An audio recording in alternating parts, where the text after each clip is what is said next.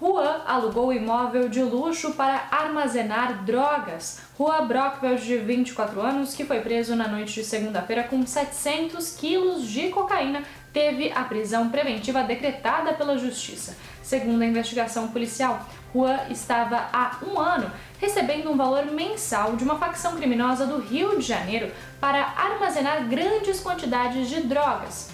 Como o negócio foi crescendo, o acusado, que é filho de um vereador de Penha, chegou a alugar uma casa de luxo só para esconder os entorpecentes.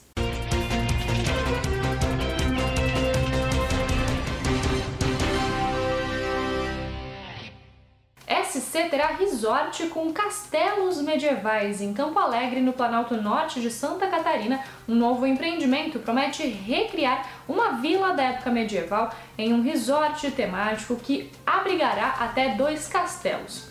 O novo complexo temático terá um aporte de 500 milhões de reais da iniciativa privada e geração de mais de 270 empregos diretos e indiretos. Itajaí ganha novo reservatório de água. O novo reservatório de água do bairro Limoeiro, em Itajaí, desenvolvido pelo Semasa, já está em pleno funcionamento e é um marco na distribuição de água potável na área rural.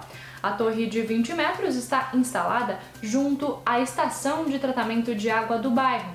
A capacidade do novo reservatório é de 800 mil litros, oito vezes maior do que a reservação total anterior. Esses foram alguns dos destaques desta quarta-feira aqui na região. Confira mais em nosso site dialinho.net.